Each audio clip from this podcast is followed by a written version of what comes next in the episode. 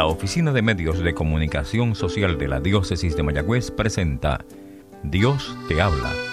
Hoy es su día. Un programa especialmente para ti. Abre tu corazón a su llamado.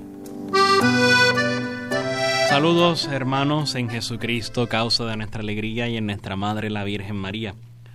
Hoy se acaba el mes de julio, se acabaron las vacaciones y nos toca retomar nuevamente pues, la jornada propia de la escuela, los trabajos.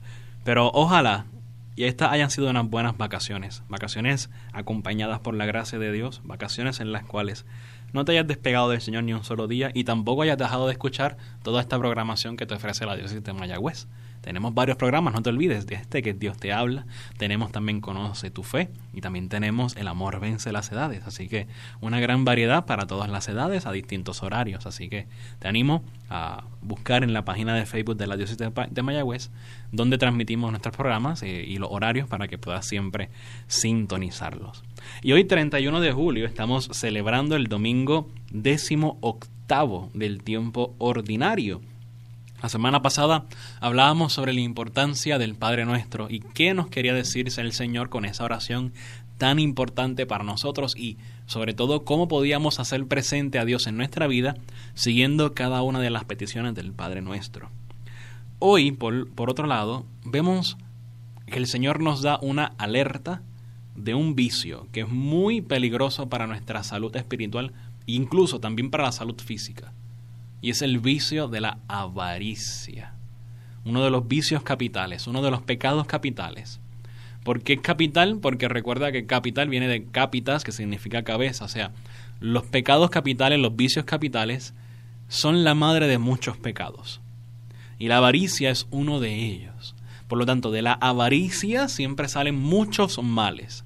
Es una tendencia que tenemos que tú y yo erradicarla del corazón con la gracia del Señor. ¿Y qué es lo opuesto a la avaricia? Ese, ese espíritu de generosidad. Disponer de todo. Reconocernos meros administradores de lo que tenemos. Pero vamos al Evangelio de hoy, que es tomado de San Lucas, capítulo 12, versículos 13 al 21. Y dice así, uno de la multitud le dijo, Maestro, dile a mi hermano que comparta conmigo la herencia. Jesús le respondió, Amigo, ¿quién me ha constituido juez o árbitro entre ustedes? Después les dijo, cuídense de toda avaricia, porque aun en medio de la abundancia, la vida de un hombre no está asegurada por sus riquezas. Les dijo entonces una parábola. Había un hombre rico cuyas tierras habían producido mucho, y se preguntaba a sí mismo, ¿qué voy a hacer? No tengo dónde guardar mi cosecha. Después pensó, voy a hacer esto Demoleré mis graneros, construiré otros más grandes y amontonaré allí todo mi trigo y mis bienes. Y diré a mi alma, alma mía, tienes bienes almacenados para muchos años, descansa, come, bebe y date buena vida. Pero Dios le dijo, insensato, esta misma noche vas a morir. ¿Y para quién será lo que has amontonado? Esto es lo que sucede al que acumula riquezas para sí y no es rico a los ojos de Dios. Palabra del Señor, gloria a ti, Señor Jesús. Tu palabra me da vida, confío en ti, Señor. Tu palabra es eterna, en ella esperaré. Fíjate que este evangelio es sumamente importante para nuestra vida. Porque pues tú y yo tenemos la, la, providencia, si se puede decir así, de vivir en un sistema político que redunda en el capital. Vivimos en el sistema capitalista, básicamente, ¿verdad? Sobre todo por nuestra relación con los Estados Unidos. Y en este sistema, pues, capitalista, eh, la idea es acumular capital, acumular bienes, acumular riquezas. Y muchas veces se nos hace ver que la felicidad y el éxito de la vida se mide no por lo que eres, sino por lo que tengas. Tienes 20 casas, tienes 20 carros, tienes eh, 800 trabajos, eh, eso es lo que te da éxito en la vida. Y a veces si tú le preguntamos a muchos de nuestros niños, que de hecho sería un buen ejercicio que hiciera a ver para poder examinar y ayudar a los niños, ¿verdad? ¿Qué se necesita para ser feliz? ¿O qué necesitan ellos para ser feliz? Pues muchas veces te van a responder, necesito este juguete, necesito esta cosa, necesito esto otro. Y eso hay que cambiarlo. Y el Evangelio de hoy nos ayuda a reconocer que tenemos que tener mucho cuidado porque los bienes materiales, la riqueza o la pobreza material siempre tiene que estar al servicio de la persona y no la persona al servicio de ellas. Porque corremos un riesgo muy grande cuando ponemos toda nuestra atención, todo nuestro corazón, todos nuestros esfuerzos en acumular meramente capital, en acumular dinero, riquezas, bienes, cosas materiales, la materia se convierte entonces en tu Dios.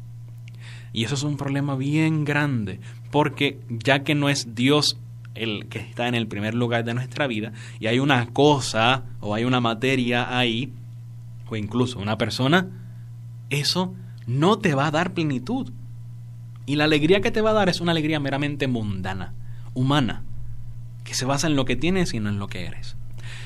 Y en, resumidas cuentas, lo que va a hacer eso que ocupa el lugar de Dios y que se convierte en un ídolo, es esclavizarte va a buscar esclavizarte, colocarte cadenas.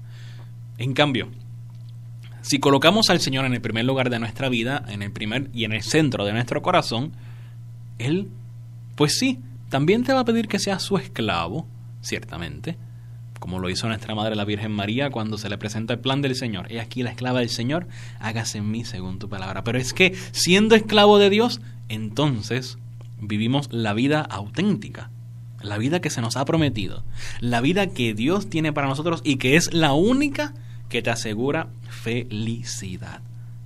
Y eso por lo tanto tiene que ser siempre en contra de toda tentación, de todo vicio. Tenemos que procurar siempre tener un corazón virtuoso, un corazón a imagen y semejanza del corazón de Dios. Corazón desprendido, pero corazón en la cruz. Ahora, no tomemos tampoco esto en el extremo de decir que toda riqueza es mala, todo bien es malo y por lo tanto hay que venderlo todo, y que vivir en la calle. No, no, tampoco así. Tampoco así. Primero que no tenemos esa llamada por el Señor, ¿verdad? De vivir ese tipo de vida. Eh, y segundo, de que los medios, los bienes, son instrumentos. Instrumentos que podemos utilizarlos para el bien o para el mal. Instrumentos que podemos utilizarlos para evangelizar, para compartir, para vivir en comunión o instrumentos que nos cohiben, nos individualizan y nos llevan a una a un razón existencial.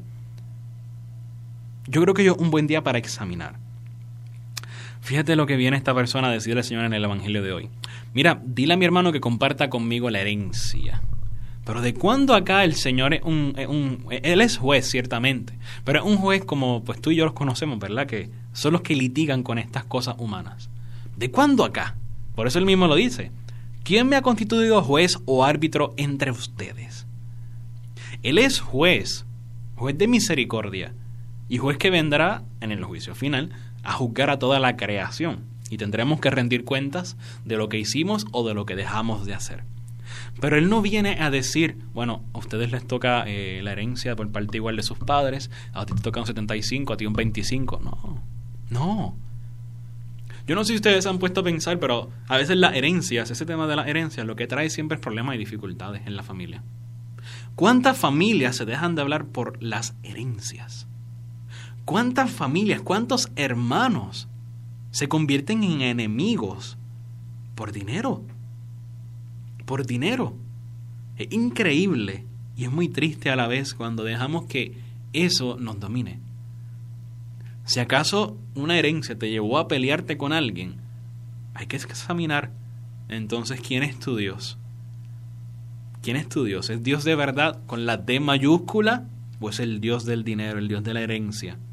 ¿En quién pones tu confianza? ¿En lo que tienes o en ese Dios que te llama a estar con Él? Para que entiendas en plenitud lo que estás llamado a hacer por la gracia. Fíjate con esta persona, esta persona de la parábola del Evangelio de hoy tuvo la dicha pues de que tuvo una buena cosecha, pero solo pensaba en almacenar. en guardar, como muchos de nosotros también, que solo pensamos en guardar, guardarlo todo para que esos ceros se vayan multiplicando en la cuenta de banco. Pero ¿para qué guardas? ¿Para qué guardamos? Pero yo también me incluyo, ¿para qué? Meramente para que se multipliquen los intereses, que ahora no están pagando mucho, pero... O procuramos hacer el bien con eso. Ese es el reto. Ese es el reto. Administrar correctamente. Oye, tampoco es que no podamos guardar, no, es que ese es el otro extremo. Ese es el otro extremo. Hay que guardar. Y más ante la posible recesión que se acerca, hay que guardar y hay que saber administrar con rectitud. Pero esa, ese guardar los bienes, saberlos administrar, almacenarlos con prudencia, no te debe cohibir de practicar siempre la misericordia, siempre que se pueda. Porque otra cosa es que tú guardes, qué sé yo, mil dólares y des 900 a una de estos, a una entidad y te quedes con 100 y después te quedes sin un trabajo, entonces te chavaste, ¿no? Pues eso es ser un mal administrador, ¿verdad? Hay que pedirle al Señor la gracia de poder siempre administrar bien y no ser como este hombre del Evangelio que acumuló y acumuló y acumuló pensando que tal vez eso lo iba a hacer inmortal y lo iba a proteger de todo, más sin embargo, cuando construyó todo bien grande para que todo le cupiera bien, ¿qué dijo el Señor? esta noche vas a morir. Fíjate lo que él mismo se dijo, alma mía, tienes almacenados para muchos años. Descansa, come, bebe y date buena vida.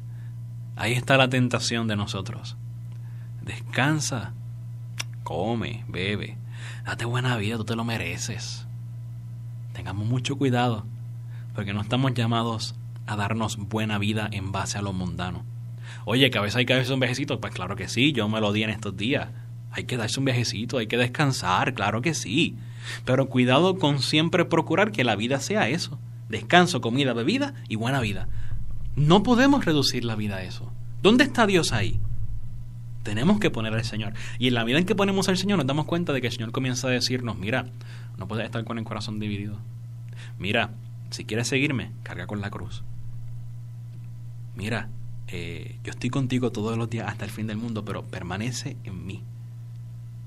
Es que el Evangelio no son cosas aisladas. Es la palabra de Dios para nosotros, palabra de salvación, palabra que nos lleva a encontrarnos con Él. Por lo tanto, ¿qué vamos a hacer, hermanos? ¿Vas a dejar que te domine la avaricia, la soberbia y te lleve a vivir una vida totalmente individualizada? ¿O vas a abrirte a la gracia y a la voluntad de Dios. Bueno, vamos a pedirle al Señor la gracia de que transforme nuestro corazón. Fíjate lo que dice hoy la segunda lectura de la, de la liturgia de hoy. Ya que ustedes han resucitado con Cristo, busquen los bienes del cielo donde está Cristo sentado a la derecha de Dios. Tengan el pensamiento puesto en las cosas celestiales y no en las de la tierra porque ustedes están muertos y su vida está desde ahora oculta con Cristo en Dios. Miremos a las cosas de arriba, no es tampoco estar embelesado al cielo. Mirar a Dios, buscarlo a Él, contemplarlo a Él y hacer su vida en nosotros. Dios te habla, hoy es su día. Te habló el Padre Christopher González. La Oficina de Medios de Comunicación Social de la Diócesis de Mayagüez presentó Dios te habla. Hoy es su día. Comentarios o sugerencias pueden ser enviadas a mecomayagüez.gmail.com o al apartado 2272 en Mayagüez, Puerto Rico 00681.